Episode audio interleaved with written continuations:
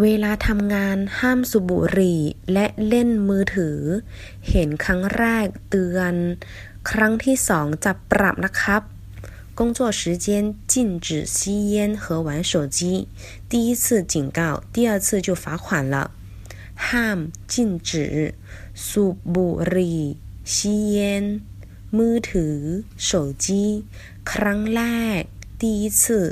เตือน 警告ครั้งที่สอง第二次ปรับ罚款